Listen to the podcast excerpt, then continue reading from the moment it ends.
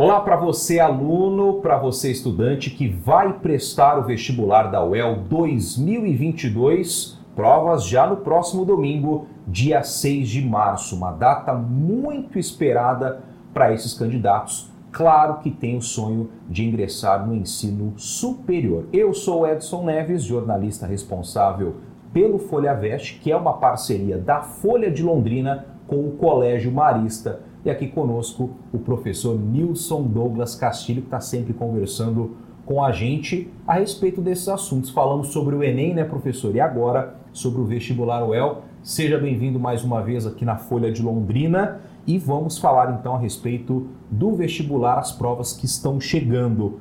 Professor, como que os alunos podem fazer nesses dias que antecedem a prova? Vale a pena mais algum estudo? Vale a pena relaxar, ocupar a cabeça com outras atividades? Quais são as orientações iniciais que você pode dar para esse grupo? Mais uma vez, seja bem-vindo aqui na Folha de Londrina. Agradeço, Edson, mais uma vez pelo convite. É sempre um prazer para nós do colégio contribuir com a sociedade com esse projeto tão importante. É, nesses últimos dias antes da prova, bate todo aquele desespero, aquela ansiedade que é natural, mas o aluno precisa ter consciência das ações que ele vai ter agora nesses últimos dias.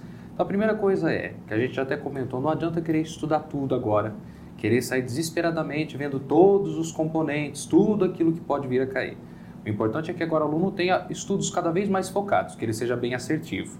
Então, que ele saiba selecionar aquilo que lhe causa maior dificuldade para que esses estudos sejam bem direcionados.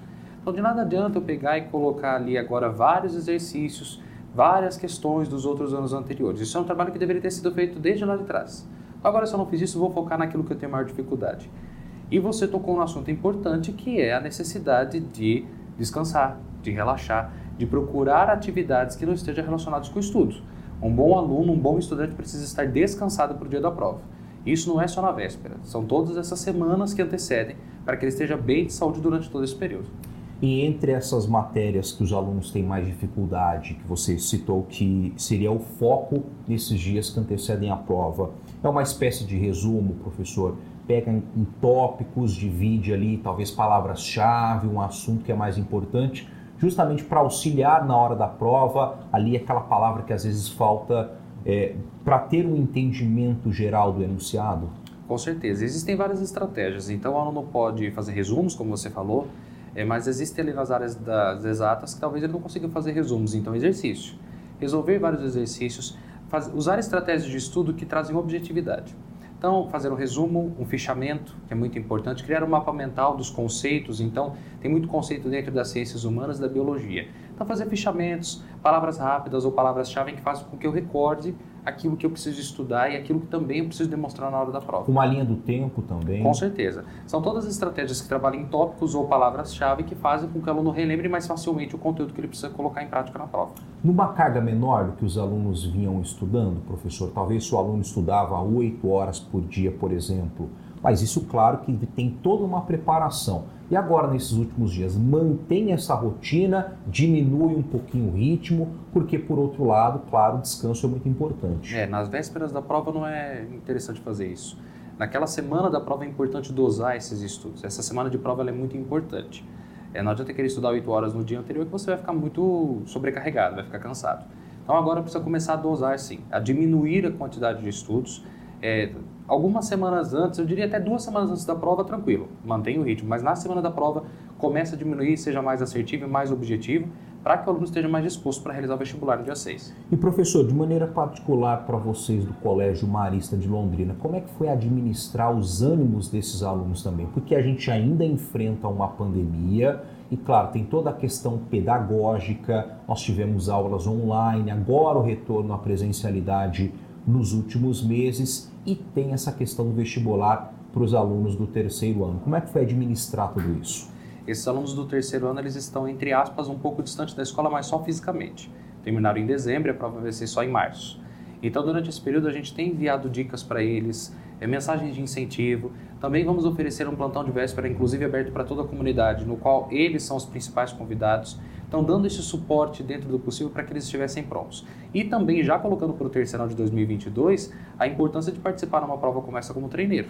Também dando condições para eles. E colocando isso para os demais alunos do ensino médio que desejem passar por esse, por esse momento tão importante. Então, é um preparatório que vale a pena colocar em prática, mesmo que não seja para valer. Inclusive para os treineiros também, né, professor? Porque é o segundo ano de um vestibular adaptado e a gente não sabe como é que será nos anos posteriores, se a UEL ainda vai manter esse formato adaptado, se no ano que vem vai voltar para aquele formato tradicional. Então, talvez para os treineiros desse ponto seja o mais interessante. Com certeza, vale muito a pena. É um novo modelo de prova. Então, com esse novo modelo de prova, você também precisa se adaptar. Então, tem que ter maior controle do tempo, com 50, 50 questões no único dia, mais a redação. Então, tudo isso vale a pena que o aluno treine desde já, porque não é só ter o conteúdo, ele também tem que ter estratégias para a realização de prova, considerando como ela se estrutura ali dentro desse dia tão importante.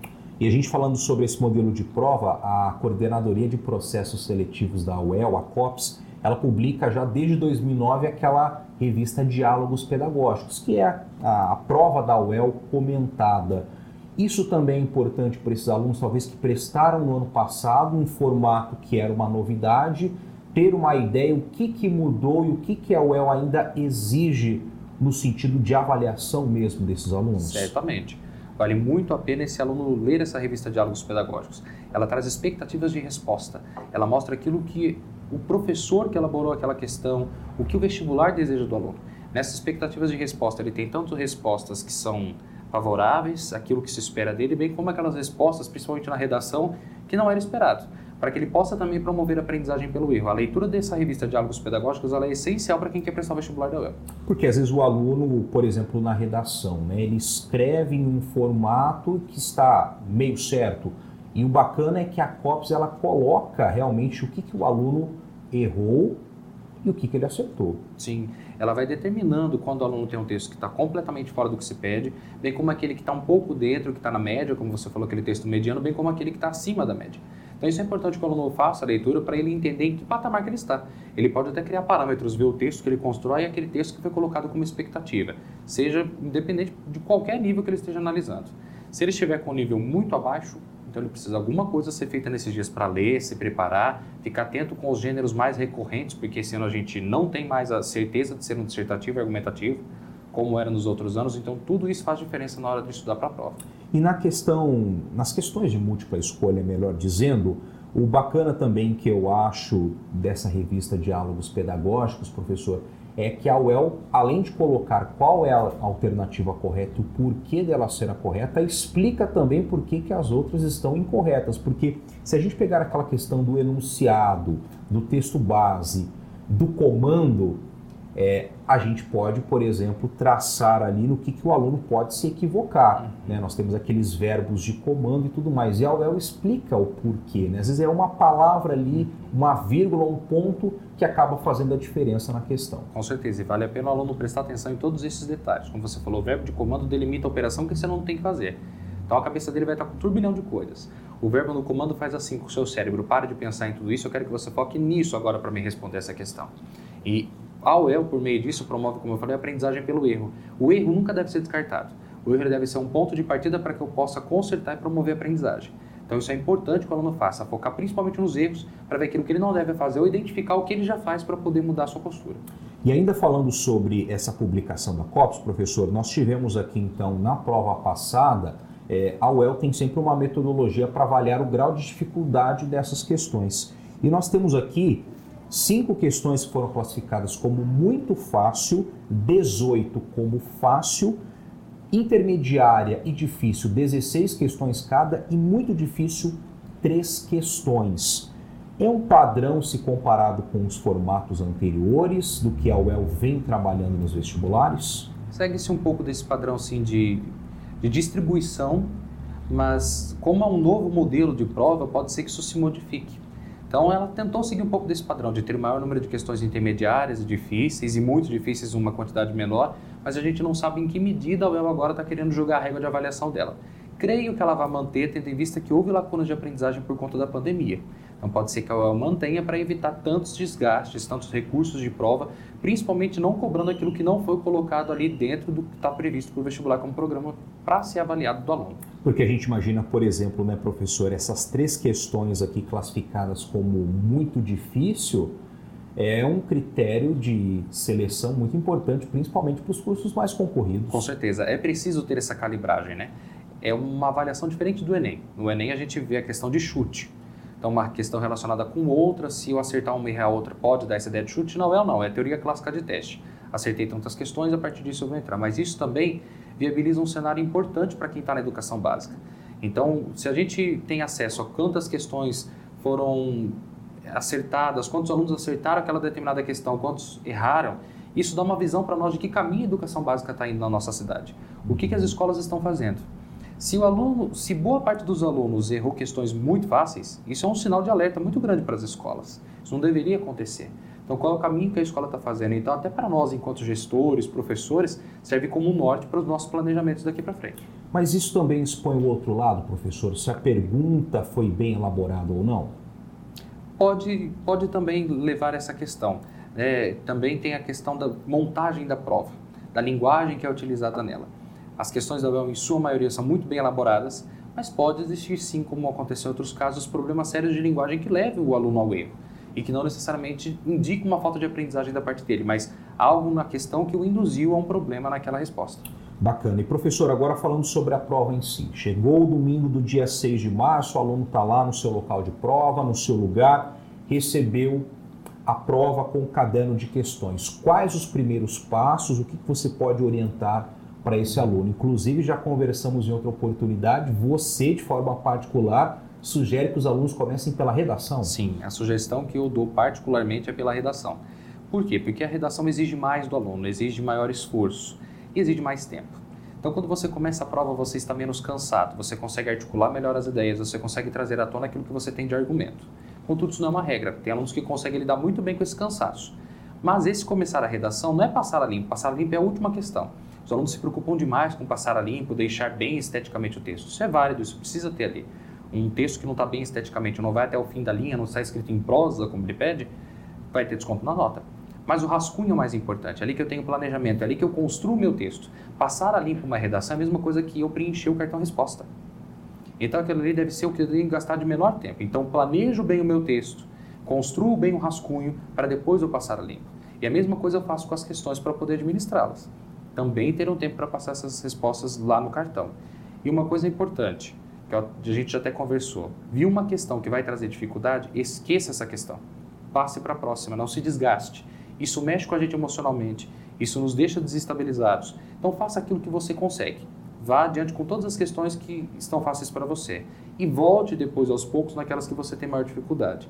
Porque isso vai fazer com que a gente se acalme e consiga, pelo menos, demonstrar aquilo que eu sei com possibilidade de maior rendimento durante o vestibular. Porque o aluno pode ler uma vez a questão, não entende, lê na segunda, com a expectativa de agora compreender, Exato. não consegue e aí o desespero vai batendo. Né, Isso, professor? e numa mesma questão podem ter vários componentes. Numa alternativa tem história, noutra tem geografia, uma matemática.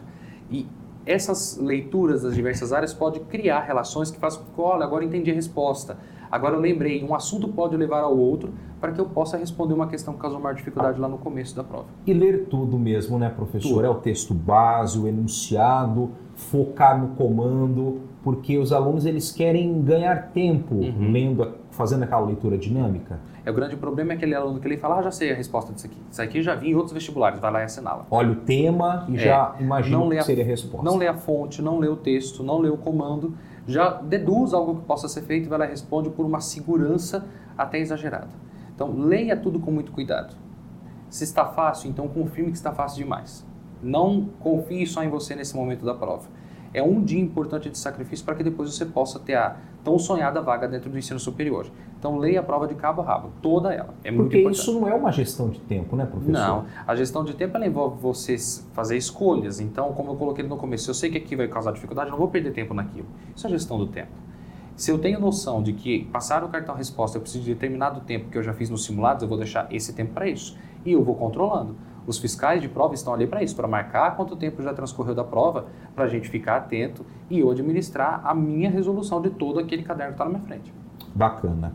E ainda sobre essa questão da, da prova em si, né, professor? Então, você sugere que os alunos façam a redação primeiro, depois vá para as questões de múltipla escolha das disciplinas que eles possuem uma maior afinidade, para depois ir para as questões mais difíceis. Mesmo assim, é importante fazer uma revisão também dessas questões de múltipla escolha? Certamente.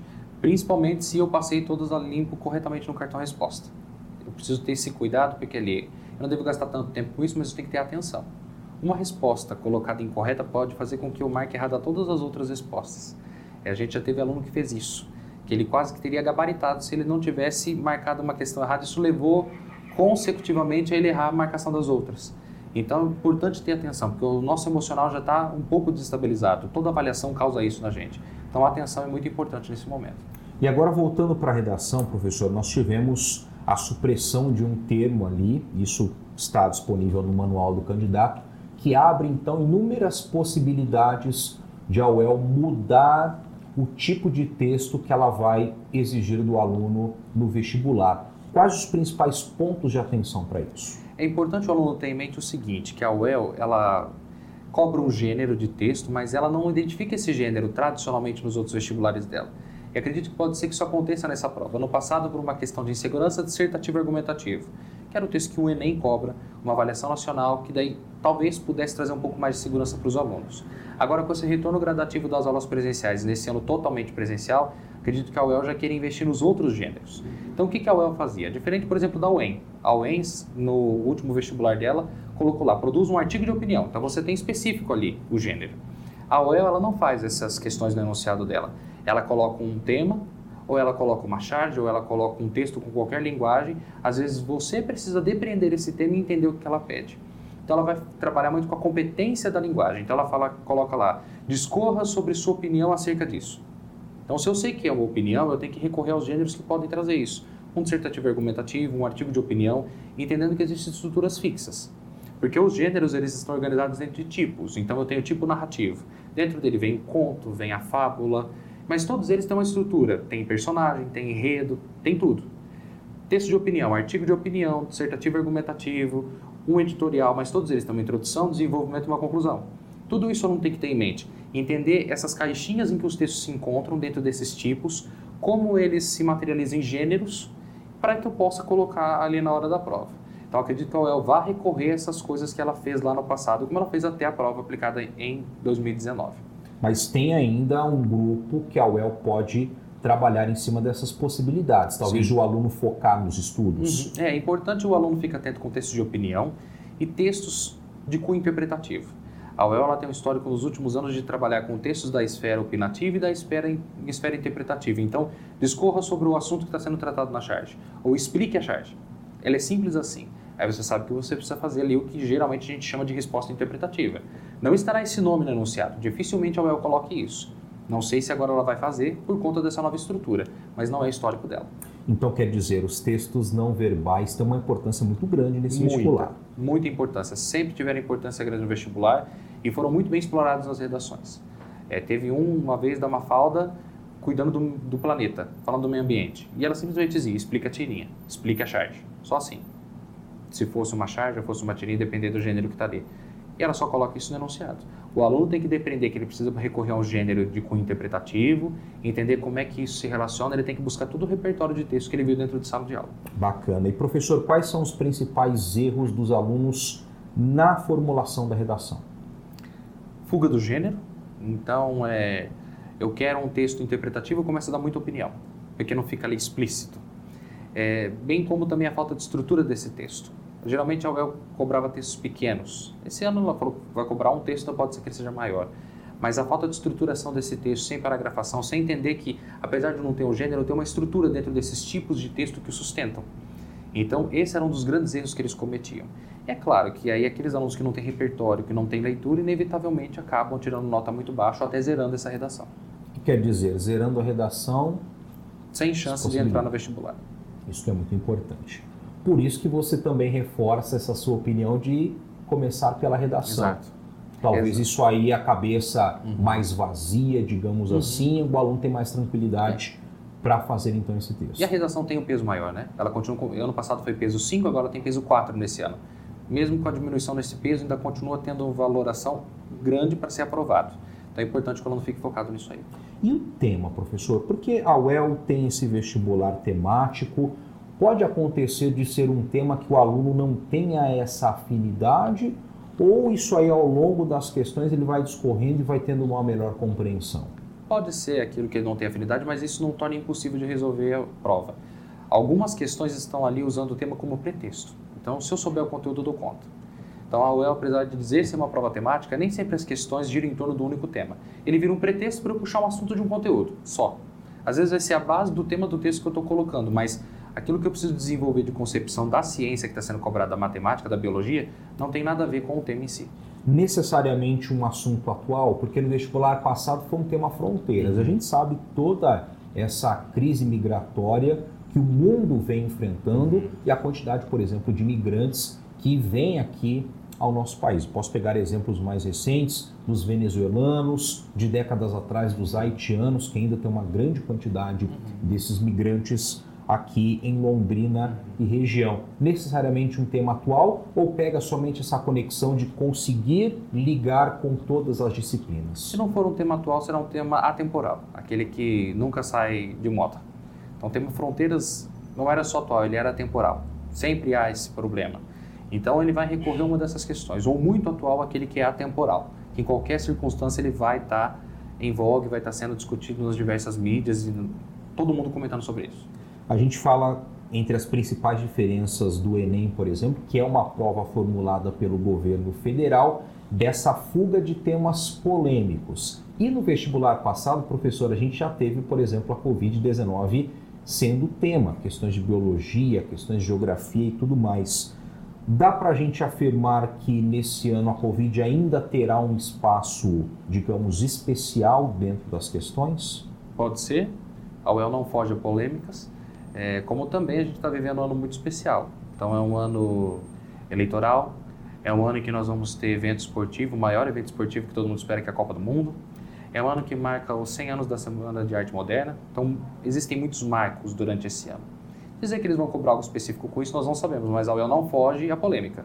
Se ela tiver de polemizar em alguma questão, ela vai colocar isso aí, porque a universidade tem um posicionamento diferenciado, como ela demonstrou no passado com o tema da redação. Até porque também, diferente do vestibular passado, é, que nós não tínhamos um contexto de vacinação ocorrendo em grande escala, hoje o cenário é muito diferente. Sim. Isso também abre inúmeras possibilidades, né, professor? Certamente. Se a gente imaginar a questão do ritmo das vacinas, é, a fabricação e tudo mais, a logística, a quantidade de pessoas vacinadas, a questão da ocupação de leitos. Quer dizer, aqui informalmente a gente já consegue separar diversos temas que têm relação com a Covid e que isso não tinha no ano passado, Exato. dado esse contexto que a vacinação ainda não tinha começado. Temas que partem da Covid, então a questão de saúde pública, de logística de vacinação, vacinação em crianças, foi muito forte agora nesses últimos meses, se bem que é, geralmente, quando se fecha um vestibular, quando era aplicado ali em novembro, fechava assim em outubro. Então, no máximo, setembro, outubro, pelo menos um ou dois meses antes. Então, se eles fizeram isso, foi uma mudança agora de última hora mesmo, que é um assunto bem atual se a gente tratar dessa questão da vacinação. Mas, como você falou, a Covid pode ser um grande campo do qual tira um subtema para poder tratar na redação, sim. Muito bem. Professor, orientações gerais, além dessa parte pedagógica, a questão do local de prova, de como que o aluno pode fazer também essa questão do tempo, essa logística, porque a gente sabe que ainda tem muita dor de cabeça em cima Sim. disso, né? Sempre reitero a importância de você conhecer o local de prova se você não conhecer de tente alguma forma de ir até lá para saber como você vai até esse local, o meio de locomoção que você vai utilizar, se for o veículo particular ou se for de ônibus, ficar atento aos horários, isso tudo é muito importante porque traz tranquilidade. E estamos vivendo um contexto de pandemia. Então, eu não quero ficar doente até o dia da prova. Então, faça uso de máscara, mantenha distanciamento, tenha esses cuidados para que você no dia esteja saudável para fazer a prova. E não é só em relação ao Covid. Então, como eu falei, nada de ir para festa, nada de criar situações que vá desgastar o seu físico, o seu emocional. É hora de descansar também. E preocupar com você mesmo, né, professor? Uhum. Porque se tem algum outro candidato que de alguma forma esteja infringindo essas regras, a organização do vestibular vai Exato. se tratar disso. Na hora da prova, preocupe-se com você. Ah, o outro não está usando máscara, isso aqui. Hum, procure não entrar em pânico.